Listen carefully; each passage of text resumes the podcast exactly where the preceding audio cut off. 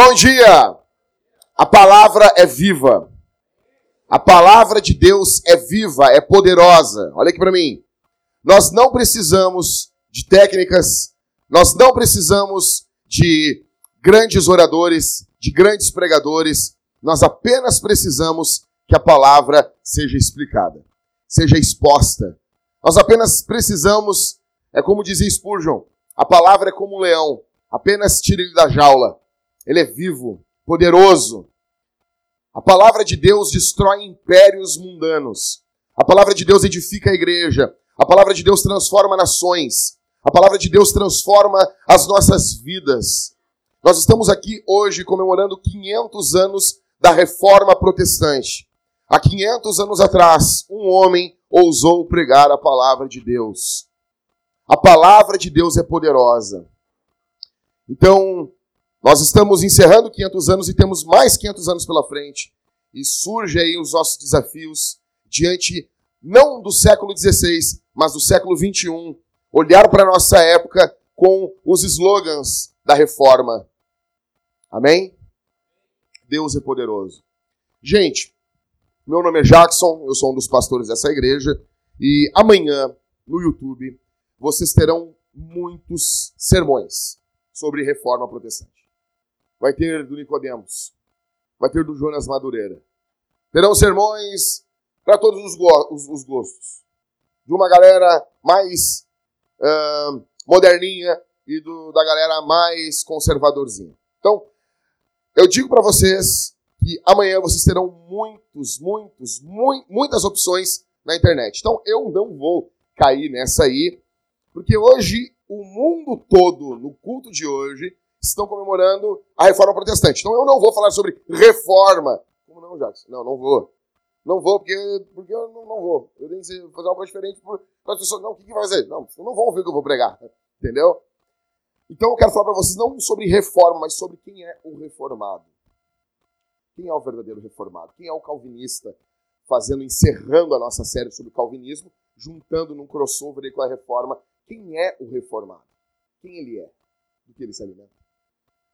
Onde ele anda? Onde ele caminha? Nessa sexta, onde? No Globo Repórter. O mundo mudou muito em 500 anos. Há 500 anos atrás, um monge agostiniano chamado Martinho Lutero ele, com suas 95 teses, ele prega as 95 teses no castelo de Wittenberg, na Alemanha. E isso mudou completamente o curso da história humana. A Europa foi mudada, a Europa foi transformada. Havia um homem chamado Tetzel, que ele era um pregador das indulgências. Só que Lutero pensava, o que, era indulgência? Vocês sabem que é indulgências, né? Foi explicado ontem no documentário, mais ou menos assim. Jesus ele tem muitos méritos. Com uma gota de sangue, Jesus poderia redimir, salvar a humanidade toda. Toda a humanidade. Acontece que a Igreja Católica interpreta Mateus capítulo 16, quando fala sobre Pedro, te darei as chaves do reino dos céus, eles interpretam que a igreja administra o fluxo das bênçãos de Deus. Então, é como se tivesse um depósito no céu com muitos méritos de Jesus, mais os méritos de Maria, mais os méritos dos santos. E possui muitos méritos. As pessoas são pecadoras, pecam. Elas precisavam, então, de. Porque na lógica católica você precisa ter mais mérito do que demérito. Então elas precisavam que ter o mérito de uma outra pessoa. Então tem os méritos dos santos depositados nesse baú enorme, nessa, nessa dispensa enorme.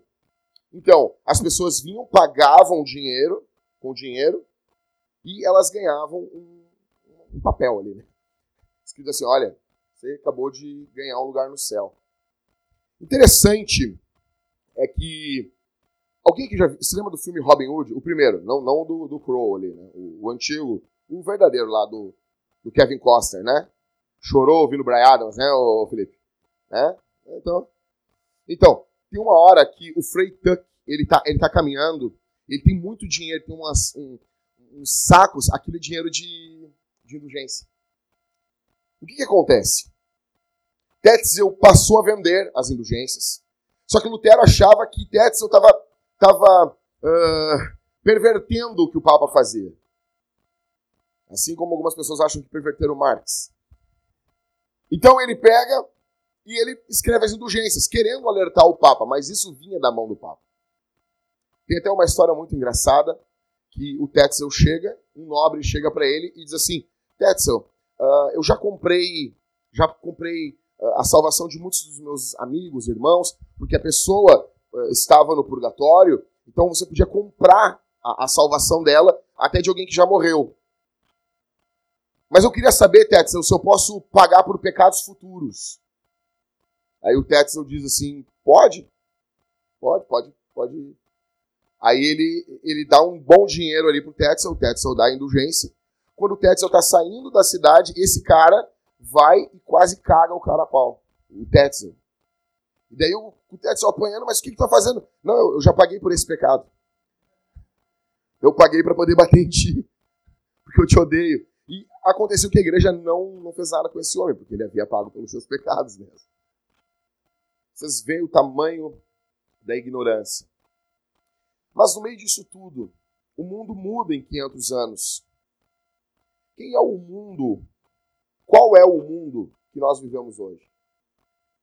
E quem é o reformado dentro desse mundo? Porque a gente tem que entender. Lutero leu o mundo da época, ele entendeu o mundo da época. E as 95 teses, ainda que não perfeitas, porque tem muito ranço, prote... Ranço papista, católico, romano naquelas, naquelas, naquelas teses, o mundo mudou. Lutero, na época dele, ele escreveu algo extremamente contextualizado. Então eu pergunto para vocês, em primeiro lugar, quem é o mundo? Qual é o mundo, melhor dizendo, qual é o mundo hoje? E, como deve ser o reformado, o cristão calvinista, reformado, re, re, re, reformado nos dias de hoje?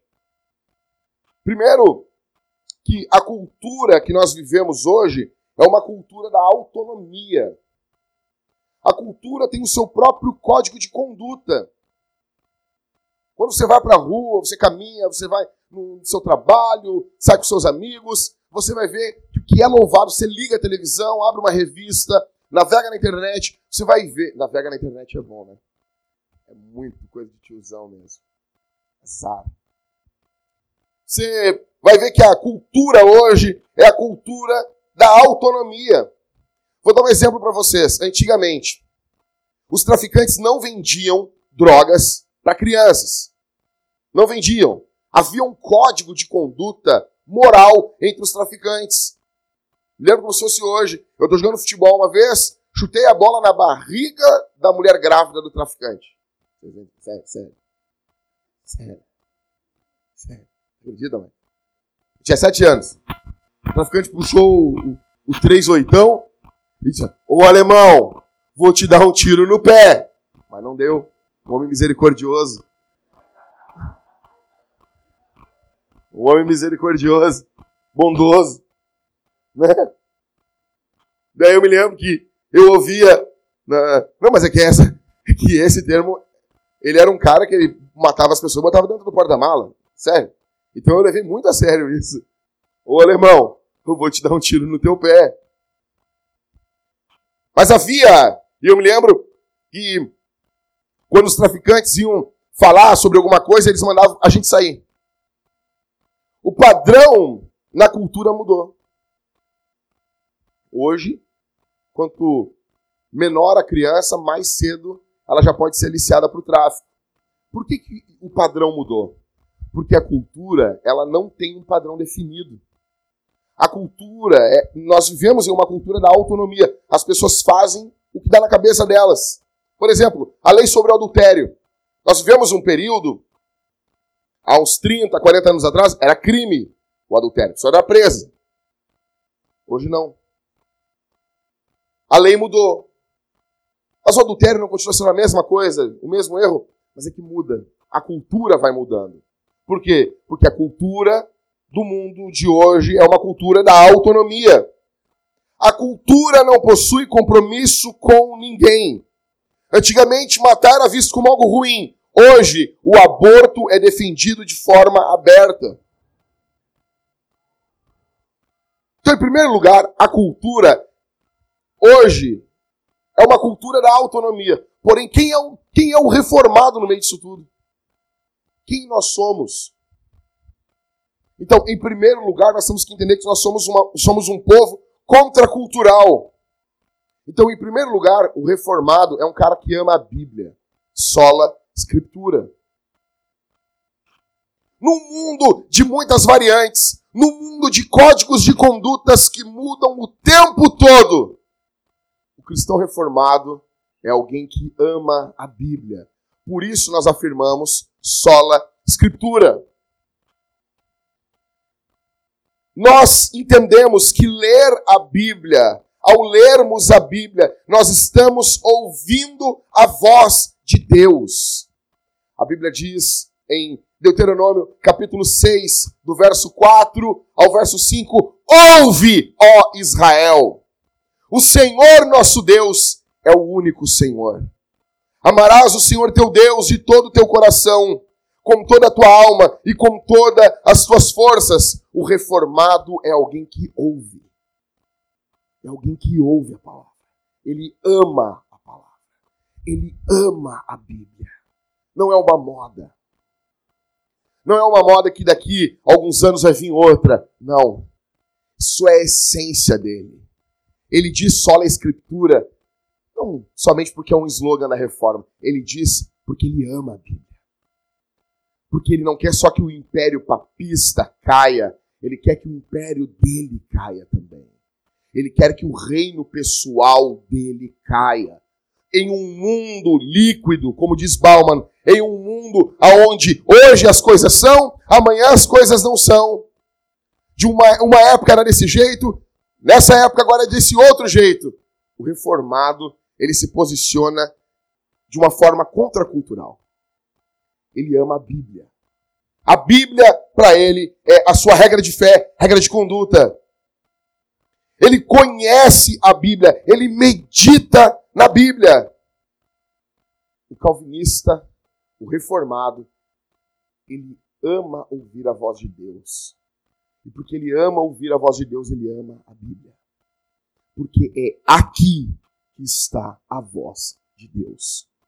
A Bíblia fala no tom da voz de Deus. Está aqui. À sua disposição. 24 horas por dia. Sete dias por semana. Todos os meses todos os anos. Está aqui. Pergunto para você aqui essa manhã. Você ama a Bíblia? Não estou perguntando se você é reformado. Eu estou perguntando se você ama a Bíblia. Como é que, como é que tá? Ah, eu amo a Bíblia, pastor. Eu amo a Bíblia. Beleza. Onde você está na leitura, ó, anual da Bíblia? Simplão, tá? Simplão. Onde você está? Você termina a Bíblia esse ano? ou mais um ano que você vai dar desculpa, para chegar no dia 1 de janeiro e dizer: esse ano vai. E você lê um, dois, parar em Levítico de novo. Que nem um bobão, uma criança. Falando de, eu estou falando com gente adulta aqui. Onde você está na Bíblia, cara? Nós temos um grande problema. A nossa geração é uma geração do Twitter. Twitter, Twitter. Geração de 140 caracteres. Geração de muita informação com pouco conteúdo, com pouca profundidade. É muita informação. E a gente passa aquela timeline do Twitter, aquela timeline enorme, enorme, é muita coisa, nunca acaba. Não, vou acabar esse negócio aqui, não acaba. E são informações bobas muitas vezes. São pessoas depressivas. No Twitter só tem. No Facebook as pessoas são felizes. No Twitter as pessoas são tristes. Quando, se alguém quiser. Sempre quando alguém vai fazer uma live de suicídio, faz onde? Faz no Twitter. Vocês não fazem no Facebook. Porque é verdade, as pessoas, as pessoas são mais elas ali. Então você vai só se deprimindo lendo o Twitter. Pergunto para você: você consegue sentar sua bunda na cadeira, cara? Diz que é reformado, só a escritura. Já, já leu a Bíblia? Não, não li. Eu tô falando aqui com quem tem mais de um ano de crente, tá? Ah, mas, eu, eu batizei ontem, pastor. Fica tranquilo. Ano que vem é para ti. Estou dizendo aqui. É batizado? batizado ah, 20 anos de crente, 15 anos, mil anos de crente. Entrou na arca com Noé. Estava lá, quando Jesus multiplicou os pães. E aí? Fala só. Eu falei isso aí. Não, mas eu não entendo o reformado que fala só a escritura e não lê a Bíblia. Aí uma mulher ficou brava comigo. Ah, julgador. Como assim? Não era só para. Se é só. Não, e outra. O reformado diz sola escritura. Somente a escritura. Só a palavra. Só. Só. Então, mas se é só isso, por que não lê? Se é só a Bíblia, porque a gente está querendo reformar a igreja dos outros e não reforma a nossa vida. Então por isso que eu estou falando, quem é o reformado? Primeiro, ele é um cara que ele é, ele é verdadeiramente reformado. Ele não está defendendo uma reforma para o outro em primeiro lugar. Em primeiro lugar, ele está defendendo uma reforma contra ele. Você ama a Bíblia? Você ama a palavra? Você ama a Escritura? Você ama. Se você fica um dia sem ler a Bíblia, te dá uma dor no coração. Te dá uma dor terrível. Dá, pastor. Que coisa linda. É para ser assim. Que continue assim. Um dia sem ler a Bíblia é um dia desperdiçado. Mateus, escuta, Mateus. Um dia sem ler a Bíblia é um dia desperdiçado. Pode botar essa frase aí. Pode botar. Meu nome aí, bota aí. Então, em primeiro lugar, quem é o reformado? Vamos lá? É um cara que ama a. Por quê? Porque ele diz só a escritura. Tá bom? E nota que esse primeiro slogan da reforma, ele é uma resposta à autonomia da autoridade humana. Nós estamos dizendo que a autoridade sobre as nossas vidas não está no Papa. Não está no Papa. Nós podemos usar como papel higiênico uma bula papal. Na verdade, papel higiênico tem mais valor do que bulas papais. As notas que o Papa lança são lixo. São lixo. Nós estamos dizendo que a escritura é poderosa. Uma vez um, um homem estava evangelizando dentro de um, de um presídio.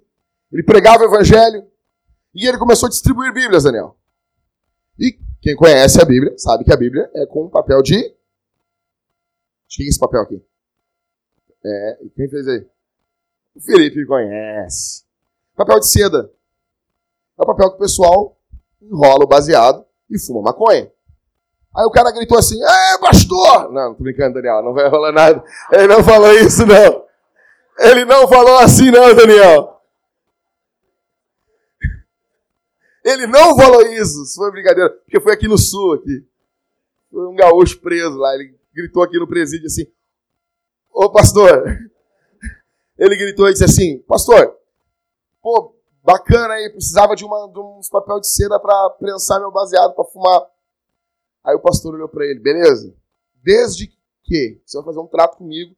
E se você não fizer isso, Deus vai te matar. Negócio, nego místico ali, né? Aí ele assim, não tem problema. Tu vai prensar desde que tu leia a página. Tu leu, leu toda ela? Pode arrancar e fumar. E daí tem que ver esse, ex-presidiário contando. Irmão, fumei Mateus.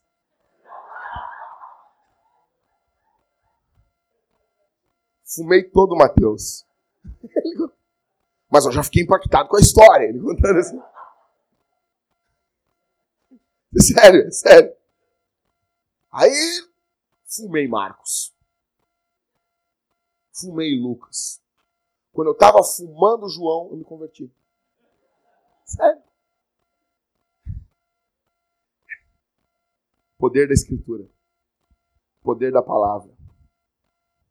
Nós vivemos então uma cultura da autonomia. Também nós vivemos hoje na cultura do herói. Na cultura do herói. A cultura possui seus heróis. A cultura tem seus campeões. Vocês viram agora a, a transferência do Neymar para o Paris Saint-Germain. É, é Saint-Germain? É isso? É isso? Foi isso que ele foi jogar, né? O cara chegou lá. Cara, assim, tipo, magro, assim, tipo, Ismael. Imagina o Ismael chegando num estádio, pessoas gritando o nome do Ismael. Não, é óbvio que nunca vai acontecer, tô brincando. E o Neymar chegando lá, magro, parecendo um mosquito borrachudo, fazendo as embaixadinhas lá, e a galera enlouquecida com ele. E ele é o quê? Ele é um herói. As pessoas gritavam, cantavam para ele. Ele é um herói. E agora também foi o, o, melhor do mundo foi quem? Foi o Cristiano Ronaldo, né? Que todo mundo sabe que ele é melhor que o Messi. Isso é óbvio. Isso é óbvio. Óbvio.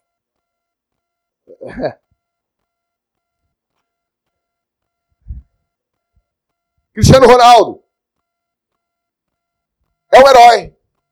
Messi é um herói da nossa cultura.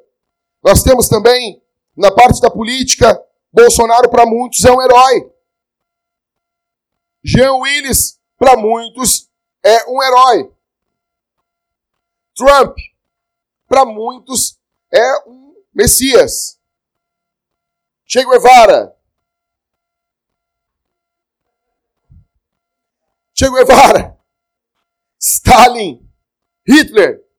Para muitos ainda. Eu, perto da, da, da, igreja que trabalha o pastor Leão, um amigo meu, ele tem um cara lá, vizinho lá da igreja lá, que é fã do Hitler. Fã do Hitler. Sério, isso, isso não é, ah, do outro mundo, que as pessoas. Não, existe isso hoje ainda. Um imbecil, fã do Hitler. E ele tá, não, deturparam Hitler. A indústria dos quadrinhos também rende milhões por ano por causa dos heróis. Os filmes hoje sobre heróis estão uma febre. Vai ter Liga da Justiça agora, dia 17 de novembro. Pode pagar para o seu pastor ir lá. O seu pastor vai ficar feliz. Todo mundo sabe que a Liga da Justiça é maior que os Avengers. Óbvio, óbvio. Isso é óbvio. O que a cultura está dizendo com a cultura do herói? Que nós precisamos de um Salvador. Eu vinha ontem, nós voltando, estávamos voltando da, da praia ontem, e eu conversava com a Mariane, a Thalita estava arrebatada no carro, e o Everton estava assim. Então eu conversava com a Mariane. E a gente estava analisando, fazendo uma análise missional das músicas dos anos 80. Aí o Cazuza ele fala: Meus heróis morreram de overdose. Os meus inimigos estão no poder. Ideologia, eu quero uma para viver. Eu dizia, Mariane, essa música é o clamor do homem sem Deus. O homem precisa de um herói. O homem precisa de um salvador. O homem precisa de um rumo. No mundo que vivemos, da cultura do herói, quem é o calvinista? Quem é o reformado? O reformado é um cara ama Jesus e que entende que Jesus é o herói dele. Jesus é o nosso herói. Para os calvinistas, Jesus é o seu herói. Lucas capítulo 24, verso 27, a Bíblia diz: E começando por Moisés e todos os profetas, explicou-lhes o que constava a seu respeito em todas as Escrituras. Jesus é o centro da Bíblia. Mas não só o centro da Bíblia. Jesus é o centro de tudo. Tudo. A Bíblia diz para que, convir, para que venham convergir nele. Tudo. Toda a criação. Quer no céu, na terra e debaixo da terra. Jesus é o centro de tudo. Como diz o Ribas. É como se Deus Pai estivesse espelhando na criação a pessoa de Jesus. Quando ele faz o céu, o Pai está dizendo: essa é a grandeza do Filho. Quando ele faz os mares, é como ele estivesse mostrando, essa é a profundeza do conhecimento do Filho. Quando ele faz a, a beleza da diversidade da, das folhas, da, das folhas, das flores, das árvores, é como se ele estivesse dizendo, essa é a beleza do Filho. Quando ele faz as montanhas, é como se o Pai estivesse dizendo, essa é a força, é a imponência é tudo sobre Jesus. Paulo manda as pessoas cantarem hinos a Jesus. Você lê isso na Bíblia? Por que, que Paulo manda as pessoas cantarem hinos? Período de Paulo aqui, os hinos eram cantados somente para os heróis. que o apóstolo Paulo está dizendo é: Jesus é o herói da igreja. No mundo da cultura do herói, no mundo aonde o herói, nós precisamos de pessoas que se destaquem. O reformado, ele diz que Jesus é o seu herói. Por quê? Porque ele defende o segundo slogan da reforma, que é solos Cristos. Jesus é o nosso herói. Nós não podemos banalizar, banalizar o que Jesus fez na cruz. Jesus foi entregue, o nosso Jesus. Você tem que entender isso aqui ao participar da ceia. Jesus, Jesus foi atacado por animais. Largaram o nosso Jesus na mão de homens que eram animais. Jesus é fiel até a morte. Vai até a morte para salvar sua igreja. E eu pergunto para você aqui essa manhã: quem é o herói da sua vida? Quem é sua vida aponta? Andando com você, conhece mais de Jesus? Ou fica sabendo mais da vida dos outros, porque a tua boca é uma boca de conflito? Quando as pessoas andam com você, as pessoas sabem quem é Jesus ou, ou não? Por que, que nós amamos Jesus? Porque nós dizemos solos Cristos. Segundo o slogan da reforma. Nós também vivemos num mundo da cultura do esforço, onde tudo é focado no esforço humano. Por exemplo, o Grêmio ganhou semana que passou, na quarta-feira. Ganhou de quanto, Marco? 3 a 0 Jogando contra o Barcelona, lá, lá fora. Os colorados disseram: ah, o Barcelona, é, não é o Barcelona que nós jogamos. Aí perderam para o Ceará sexta-feira. Não é o ano de vocês, fiquem quietos. Vocês vão. Para com isso, tá feio, não quero mais. Chega! Chega! Parou! Perderam para o Ceará. Que horror isso! O do Barcelona, mas. Por quê? Nós vivemos uma cultura aonde quero oh, o Grêmio, oh, o Inter, oh, o Ceará, o, Barcelona de Guaiaquil. Eu nem sabia que tinha esse Barcelona. Cara. Nós vivemos uma cultura o quê? Do esforço. É bom ver um time ganhando o outro. É bom ver um time ganhando, humilhando o outro. É bom, não, não adianta. Por quê? Porque é bom. Porque nós gostamos do esforço humano. Quem é o melhor time, quem é o melhor jogador, quem é a melhor zaga, quem é o melhor goleiro. Se mata hoje pelo futebol. As pessoas não só dão a vida, como elas matam. Tem uma grande frase, eh, agora o bairrista, essa semana, botou lá: nunca foi apenas futebol. Aí eles botam aquelas frases, aquelas imagens, acontecendo várias coisas no jogo. Aí eu respondi assim: não, claro que não. Claro que não é só futebol, é culto. É culto. O que está acontecendo aí é culto. Sei, cara, sumiu meu som aí, velho. É culto. Cultura do esforço. Livro dos recordes. Todos querem ganhar, todos querem ter razão. Vivemos em uma cultura onde os casais também se separam porque um não deu razão para o outro. Porque se querem, nós queremos ganhar, nós queremos mostrar a nossa fama, nós queremos mostrar o nosso esforço diante dessa cultura.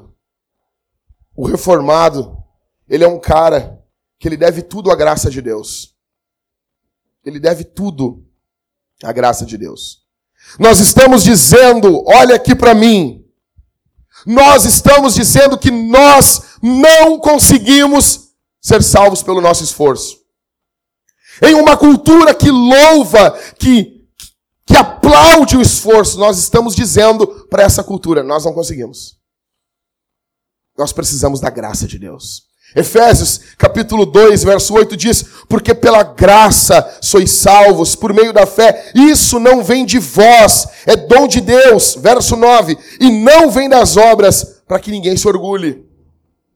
Em um meio, em meio a uma cultura do esforço, em meio a uma cultura de eu vou lá e faço do meu jeito. Das mulheres agora, né?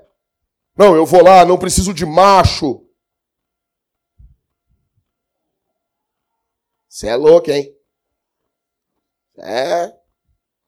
Não, Mulher Maravilha, eu não sei o quê. Daí tu vê a, a Gal Gadot entrando assim, com segurança, homem, cuidando dela. Mas ela não precisa de homem. Os homens, não, mas eu não preciso de mulher. Daí, agora estão lá, casando com um boneco. Em uma cultura onde cada um quer mostrar mais o seu esforço, o reformado está dizendo não.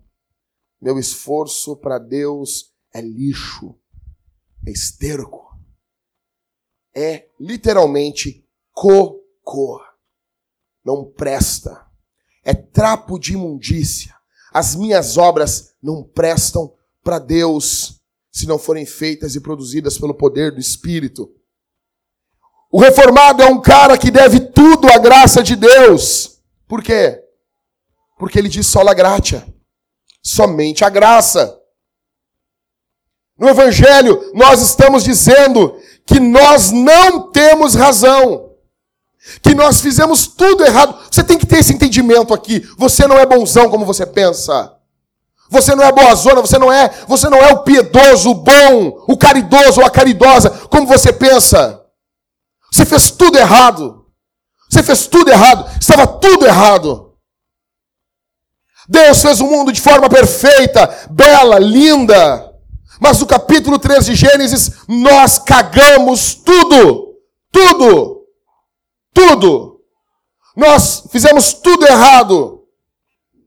Mas a boa notícia é que Deus, por seu imenso amor pelo que nos amou, envia o seu Filho, Deus encarnado. Ele vem, morre em uma cruz, ressuscita ao terceiro dia, envia poder sobre os discípulos e nos manda pregar a sua missão. O Evangelho é o chamado de Deus para pecadores como você, como eu, para, para nos arrependermos diante da graça de Deus, nos arrependermos e crermos. O mundo louva o esforço. Nós estamos dizendo, eu me esforcei, mas não foi o bastante. Somos indignos, somos inimigos, maldosos, abusamos já da igreja e dos ensinadores, de tudo. E mesmo assim, Jesus vem até a gente pela sua graça. Você consegue entender uma coisa aqui? A Bíblia diz que nós fomos o quê? Em Cristo. Justificados Olha aqui, gente, olha para mim. Criança chora, deixa eu chorar, fica tranquilo. Michael, pode ficar aqui com nós aqui. Vocês olhem para mim, vai chorar e eu vou seguir pregando. O Michael está tá cuidando, vocês podem ficar tranquilos. Nós somos justificados. Ai, que, que legal. Hum. Ei, Bob. Ei, que legal. Não, animal. Se o texto está dizendo que eu fui justificado, é porque eu sou injusto. Se o texto está dizendo que eu fui justificado, é porque eu sou injusto. Se o texto está dizendo, não, eu fui redimido, é porque eu era um perdido. Tudo que você fazia levava você para mais longe de Deus.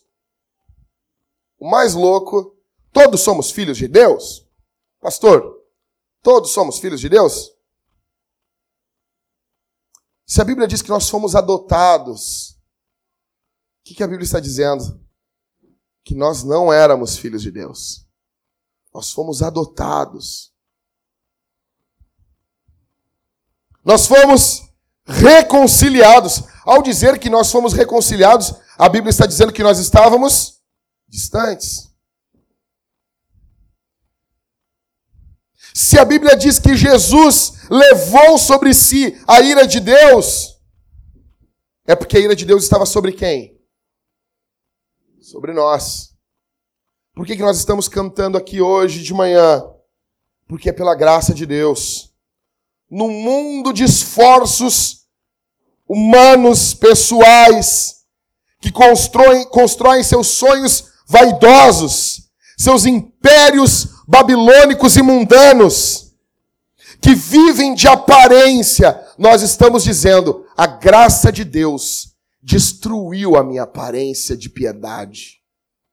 A graça de Deus é o grito do eterno Deus para o mundo, que o meu esforço não vale nada.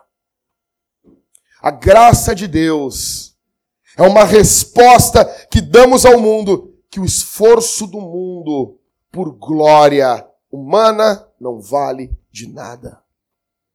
Por isso dizemos sola gratia. Em quarto, nós vivemos no mundo também em uma cultura da desconfiança. Não vivemos? O mundo vive numa cultura de desconfiança, uma cultura de não sei se é bem desse jeito. Parece que sempre o que mais desconfia é o mais inteligente. Vivemos em uma cultura de incredulidade. A academia hoje não está mais em busca de respostas, eles querem fazer cada vez mais perguntas. Nossa, como ele pergunta bonito. E a pergunta certa tem o seu valor. Mas a pergunta, ela não tem um fim nela mesma. A pergunta, ela exige uma resposta para que haja repouso. Quando a pergunta possui um fim nela mesma, ela possui uma beleza própria, que independe da resposta, você pode ter certeza que você está diante de um pós-moderno. O mundo hoje é um mundo de desconfiança. Uma era, como diz o Keller, a era do ceticismo. Você vai lá, o professor da sua faculdade, você fala, professor, é isso? Ele vai dizer, não sei, não sei, só sei que nada sei. e não sei. E como é bonito isso, né? Como é bonito rir. Por exemplo, tem lá, o, o, vocês já viram lá aquele, o Karnal, o, o filósofo aí? Um bostinho aí. Fala bonitinho, é o banal. Mulheres, por favor. O Clóvis de Barros é um cocô. Parem de ver isso. Parem com isso. Ele não é, não é isso aí. Vê 15 vídeos, vai ser tudo igual. Vai falar algumas coisas bonitas, vai ter uma oratória lá, mas é um bosta. Aí o cara vai lá, ah, nossa, aí tá lá o carnal, o banal, como diz o, o Johnny, tá lá zombando da, da, da fé. Tem vídeo falando sobre Paulo. Então Paulo está lá ao meio-dia, teve uma insolação, diz que teve uma visão e as pessoas rindo. Ah, ele é demais, né? Ele é demais. Isso é muito legal ir na frigideira do inferno. Ai, não sei o quê. isso é só uma, é uma insolação, ô, carnal. Fica tranquilo aí. Porque nós vivemos a cultura da desconfiança. Aquele que mais desconfia, ele é legalzão. Vai dizer que não é assim. O professor disse que não é. Rio dos crentes. Ai, como o professorzinho é legal. Nós vivemos em uma cultura da desconfiança. Quanto mais incrédula a pessoa é, mais pinta de inteligente ele tem. Mas, nossa, como ele é inteligente. Nessa era de desconfiança, o reformado é um cara que afirma que ele foi justificado justamente por crer, por confiar. Ele é justificado pela pela a salvação é pela fé, por confiar, por colocar sua confi confiança única exclusivamente em Jesus. Romanos capítulo 1, verso 17, que foi o texto que Lutero leu, o justo viverá pela fé. O justo viverá por confiar.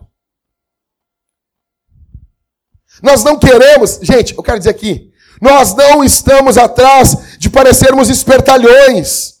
Ai, vai no, no programa do Jô, nem tem mais. Senta lá, cruza as pernas. Ah, pois é, né, Jô?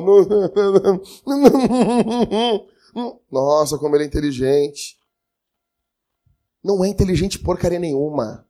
Chora quando o familiar morre. Tem suas dúvidas, tem suas crises. Só que isso não vem de livro também fica diante, pensando diante das coisas de Deus assim, e se isso for verdade? Mas o orgulho é tão grande, a vaidade é tão soberba, é tão enorme, que o teu professorzinho de faculdade, que né, é só um professorzinho de faculdade, erra também. Erra também. Já conversei com vários. Quando eu fui conversar, leu isso, não leu. Leu isso, não leu. Eu disse, cara, sabe qual é a nossa diferença? A nossa diferença é que o Mac diz que tu sabe e o Mac não diz que eu sei.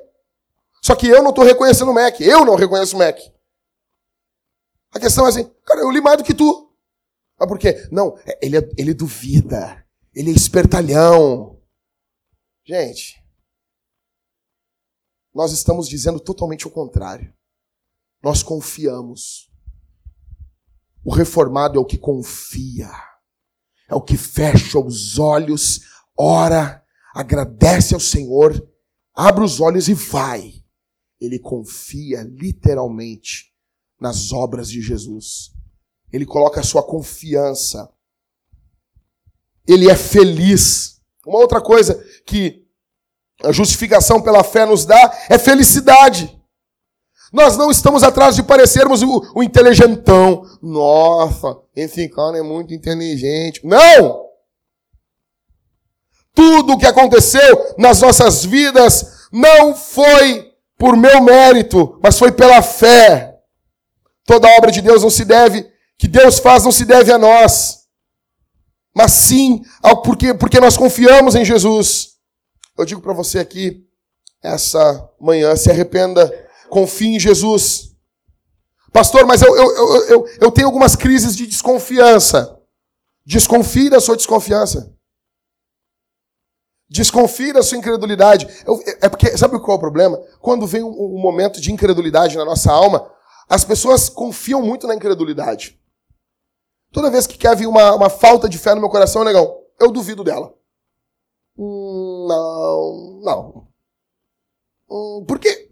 Por que, que quando vem uma, uma incredulidade no coração da gente, a gente crê na incredulidade? Porque incredulidade é o lado oposto, ela está me chamando para crer em algo. Desconfie da sua desconfiança em Jesus. Eu pergunto para você aqui essa manhã, qual foi o babacazinho, intelectualzinho que você viu na TV, na internetzinha? Foi o Clóvis de Barros? Aquele cocô lá? Foi lá o carnal lá, aparecendo lá um lupa-lupa. Um anão da Ilha da Fantasia. Foi isso? Tu viu? Nossa, como ele é inteligente. Você nunca leu nada, cara. Você nunca leu a Bíblia. Você não entendeu Romanos 9. Vai ler Romanos 9, negão. Você não vai nunca chegar perto desses filósofos de, de, de, livro da Thomas Nelson. Para com isso, cara. Isso aí é livro para a revista do Avon, cara. Isso aí, isso aí, isso aí é assim, ai, viva feliz, peide cheiroso, você é demais. Uau, tô lendo filosofia. Para com isso, cara. Nós estamos dizendo que nós confiamos em Jesus. Que nós estamos completamente do lado oposto desses céticos vaidosos do mundo. Eles desconfiam de tudo, menos da desconfiança deles. Porque ela é um Deus para eles. Esses caras são piadas. Mas o engraçado é que esses caras, eles não desconfiam do sinal de trânsito. Eles vêm vindo, quando tá vermelho, é vermelho. Daí a verdade não é relativa. Por que, que eles não fazem assim? Olha para mim aqui. Filósofo pós-moderno, vem vindo. Aí ficou vermelho. Hum, vermelho é relativo, vou continuar andando. Por que, que ali na hora. Não, não, dali é absoluto. Quando pega o veneno de rato, por que, que eles não dizem, não, isso aqui pode ser uma Coca-Cola? Porque isso é veneno, isso, esse veneno de rato é algo relativo. E por que eles não bebem? Porque no fundo, no fundo, ninguém consegue ser pós-moderno o tempo todo. Não dá. Na hora de, de tomar o remédio, tem que ler a bula no meio de incredulidade, num mundo de incredulidade, o reformado está gritando: sola fide. Sou justificado pela fé. Terminando aqui, o mundo que nós vivemos é um mundo onde o homem busca glória para ele mesmo. Glória é peso, vem, vem uma palavra hebraica, kabod, que quer dizer, ou kabod, que quer dizer peso, importância. O mundo vive intensamente buscando algo que faça sentido para a sua vida. A Madonna, ela diz que sempre quando termina um show, E ela vai dormir, no outro dia ela acorda e ela pensa, em vez de descansar do show, Cauê, ela pensa, eu preciso fazer algo muito mais espetacular. Porque senão alguém vai me passar. Vocês acham que uma celebridade tem paz? Alguém que está estourado nas rádios, essa pessoa tem paz, tem descanso? Ela vai dar a vida dela para manter aquilo ali. Ela vai dar a vida dela para manter aquele negócio ali. Porque aquilo ali é um Deus para ela. Porque ela vive para a glória da imagem dela. Ela vive para a fama da sua imagem. Por que, que o mundo hoje, as redes sociais são algo que estão despontando demais? Porque as redes sociais são sobre nós. Há 20 anos atrás, você pegava uma, uma revista, você não via foto sua. Você via foto dos, dos artistas. Você via foto de pessoas importantes. Agora o seu Facebook, as fotos são suas. É sobre você. Você abria o mundo de antigamente, de 20, 30 anos atrás, você comprava jornal de verdade. Hoje, a venda do jornal está tão baixa que eles estão dando nas esquinas. Não tem um jornal metro? Eles dão o jornal. E você pegou e você nem leu todo. Ah, vou pegar esse jornal. Para quê? Para limpar os vidros do carro aqui, Robson. Jornal é a melhor coisa para limpar vidro. Mulher de casa, limpe seus vidros com jornal. Homens, limpe seus vidros do carro com jornal. É jornal. Não tem limpa-vidro que supere o jornal. Mas o que? Os jornais eram o quê? Fotos dos atletas. Agora não. No Facebook do Robson tá o Robson no futebol. Tá o Letieri com aquela calção do Renato Gaúcho. Por quê? Porque as nossas redes sociais são sobre nós. O mundo vive na, na busca de uma cultura para sua própria fama e o homem não descansa enquanto ele não vê cada vez mais o seu nome possuindo fama, possuindo glória. Qual é a maior busca? É o textão da internet. Muitos compartilhamentos. Textão de Facebook. Muitas curtidas. A cultura vê isso com bons olhos. A Madonna chega e diz assim: Eu quero ser sempre melhor. A cultura, ó, oh, que legal. Que bonito. Os justos, você está demitido. As pessoas, eu quero, eu procuro alguém que queira sempre mais, que queira glória, que queira isso. E as pessoas, nossa, uau! Nossa, ele, ele é incansável. Alguém que nunca está satisfeito com nada, que quer sempre mais glória. Nesse mundo, quem é o reformado? O reformado é um cara que vive para a fama não dele, mas para a fama de Jesus. O que motiva o calvinista a levantar de manhã cedo não é a sua glória, mas é a glória de Deus. Por isso ele diz: só lhe deu glória. O calvinista, o reformado, ele entende que a salvação, olha a, nossa grande diferença dos arminianos. O arminiano é tudo é salvação. Não, vou fazer isso aqui, não, minha salvação. Para o calvinista, não. Para o reformado, não. O reformado, a salvação é a porta de entrada. O alvo não é a salvação. O alvo é a glória de Deus. Nosso alvo é a glória de Deus. Filipenses 2,9 diz, até o 11: Por isso, Deus também o exaltou com soberania e lhe deu um nome que está acima de qualquer outro nome, para que o nome de Jesus se dobre todo o joelho, dos que estão nos céus, na terra e debaixo da terra, e toda língua confesse que Jesus Cristo é o Senhor, para a glória de Deus Pai. O calvinista é bem-aventurado. O reformado, ele ama Deus, ele ama o próximo. Por que, que nós vivemos em missão? Porque nós estamos vivendo para a fama de Jesus porque nós estamos atrás de exaltarmos a fama de Jesus. Porque tão logo a reforma começa a acontecer na Europa, Calvino já envia missionários para o Brasil.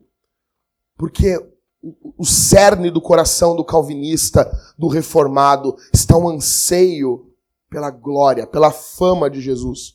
No mundo, aonde as pessoas buscam sua fama, sua glória, querem deixar seu nome imortalizado na história, o calvinista é alguém apaixonado por Jesus. Por isso, ele diz: só lhe deu glória. Ele é apaixonado pela glória de Deus, pela fama de Jesus. O calvinista é alguém apaixonado por missões. Porque a missão é o maior reflexo, é o maior termômetro se nós amamos a glória de Deus. O final de tudo é a glória de Deus, mas o meio disso é a missão. Você não tem como você falar sobre a glória de Deus se você não vive em missão. Se a missão não é o alvo da sua vida, estamos em missão, estamos em missão por causa da fama de Jesus. Vivemos para a glória de Deus e por isso dizemos: só lhe deu glória. Os cinco solas, eles não definem apenas aquilo que cremos, mas eles definem também aquilo que somos. Sola Escritura, Solus Christus, sola gratia, sola fide, só lhe deu glória. Que venham mais 500 anos, que o inferno recue e que o reino de Jesus avance. Que venham mais 500 anos sem papas, que, que venham mais 500 anos com a Bíblia sendo pregada em nossa língua. Que venham mais 500 anos sem indulgências que venham mais 500 anos com a Bíblia como centro da igreja. Que venham mais 500 anos de Jesus como nosso herói. Que venham mais 500 anos da graça de Deus sendo exaltada. Que venham mais 500 anos de pessoas justificadas pela fé somente. E que venham mais 500 anos de gente comum, como você, como eu, vivendo para a fama e para a glória de Deus. Vamos ficar de pé, igreja. Eu queria uma água. Meu Jesus, essa igreja aqui diz assim: esse pastor vai pregar, vai suar no púlpito. Nós vamos, vamos deixar esse homem suando, não vamos dar nada de água para ele. Ele que se rale. Gente, só peço isso. Obrigado. Ah, você já pega para mim. Não, desculpa, essa é tua. Vamos orar, gente? Vamos, nós estamos em celebração, nós estamos comemorando. Nós somos contraculturais. Não dispersa, não dispersa, gente. Por favor. Obrigado, Michael. É, no, é nosso esse galardão aqui. É, né? Eu sempre levava a, água para os pregadores. Sempre, sempre tem um pregador que eu quero levar, porque eu ganho o galardão do sermão também, entendeu? Lá, tá lá. Jesus falou isso aí. Vamos orar, gente? Fecha os olhos. Fecha os olhos. Eu vou enfiar o dedo no teu olho se não fechar o olho. Fecha o olho. Senhor Deus, obrigado por 500 anos de vida, de, do sopro do teu Espírito sobre tua igreja. Nós não estamos confessando que começamos há 500 anos atrás, mas nós confessamos que somos a tua igreja. Obrigado pela obra poderosa que o Senhor Deus faz em nossas vidas. Que teu nome seja bendito. Que teu nome seja elevado. Que teu nome, somente o teu nome, obtenha glória. Que possamos, Senhor, nesse mundo louco, ter tua palavra como nossa regra de fé e de autoridade sobre nossas vidas. Que possamos, Senhor, nesse mundo de busca pelo herói, possamos ter o Senhor Jesus como nosso herói, como centro da nossa música. Que nesse mundo, Senhor, aonde as pessoas querem mostrar o seu esforço, que possamos gritar em alto e bom som que fomos justificados pela fé, porque confiamos pela tua graça. Que tua graça seja exaltada, Senhor. Que nesse mundo de desconfiança que possamos, Senhor, não nos envergonhar de crermos. E que nesse mundo de busca incessante por glória humana, possamos não somente gritar só lhe deu glória, mas que possamos viver para a tua glória. Que venham mais 500 anos o poder do teu espírito. Exalta o teu nome. Glorifica teu nome que o inferno recue e que o Senhor obtenha toda a fama que lhe é devida. Nós rejeitamos os papas, nós rejeitamos os gurus desse mundo e nos apegamos à tua palavra. No nome de Jesus oramos, para a glória do Deus Pai, no poder do Espírito. Obrigado, Senhor.